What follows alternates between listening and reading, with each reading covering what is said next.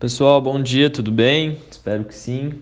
Aqui é o Lucas Marinzec e esse é o nosso resumo diário de hoje, 25 de maio de 2021. O Ibovespa ontem fechou em alta de 1,2% e terminou o pregão cotado a 124.032 pontos. O dólar R$ 5,30, S&P 500 4.197,05 pontos e o petróleo Brent 68 dólares e um centavo o barril. No Brasil, depois de reunião com Arthur Lira e Paulo Guedes, o presidente do Senado, Rodrigo Pacheco, anunciou um acordo entre Câmara e Senado para a divisão das etapas da reforma tributária e uma comunhão de esforços para aprovação do tema nas duas casas. A Câmara iniciará as discussões sobre unificação do PIS/COFINS IPI e tributação sobre renda.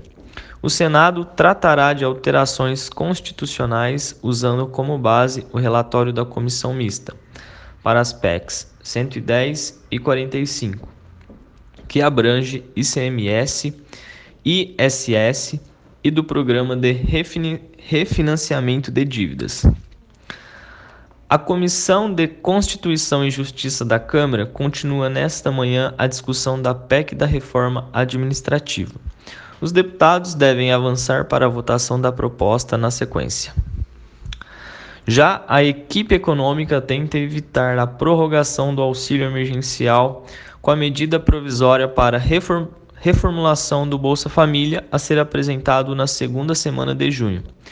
Segundo a Folha, a princípio, a ideia é ampliar o número de beneficiário das atuais 14,6 milhões de famílias para 17 ou 18 milhões, além de elevar o valor médio de BRL 190 para BRL 250. Para financiar as mudanças em 2021, o governo poderia usar as sobras de recursos do programa no ano por causa do pagamento do auxílio emergencial. Na agenda, o destaque é o IPCA 15 de maio, que aumentou 0,44 no mês, após avançar 0,66 um mês antes. Apesar da desaceleração, o resultado foi maior para o mês de maio desde 2016, devido principalmente ao aumento de energia elétrica.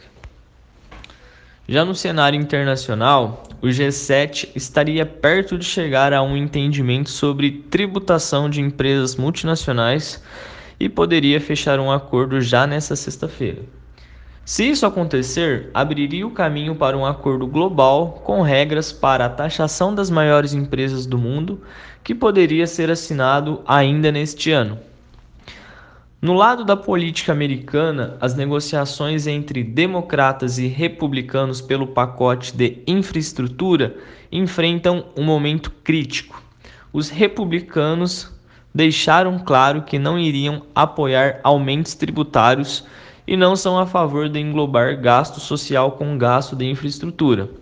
Após rejeitar a contraproposta da Casa Branca de 1,7 trilhões de dólares, o partido de oposição prepara um novo projeto que deve ficar em torno de 1 trilhão de dólares em oito anos.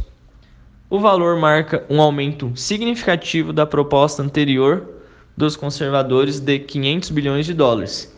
E se chegar a se materializar, poderia ser interpretado como um passo positivo nas conversas entre os partidos. Bom, pessoal, esse foi o nosso resumo de hoje. Precisando de qualquer auxílio, estamos sempre à disposição. Forte abraço!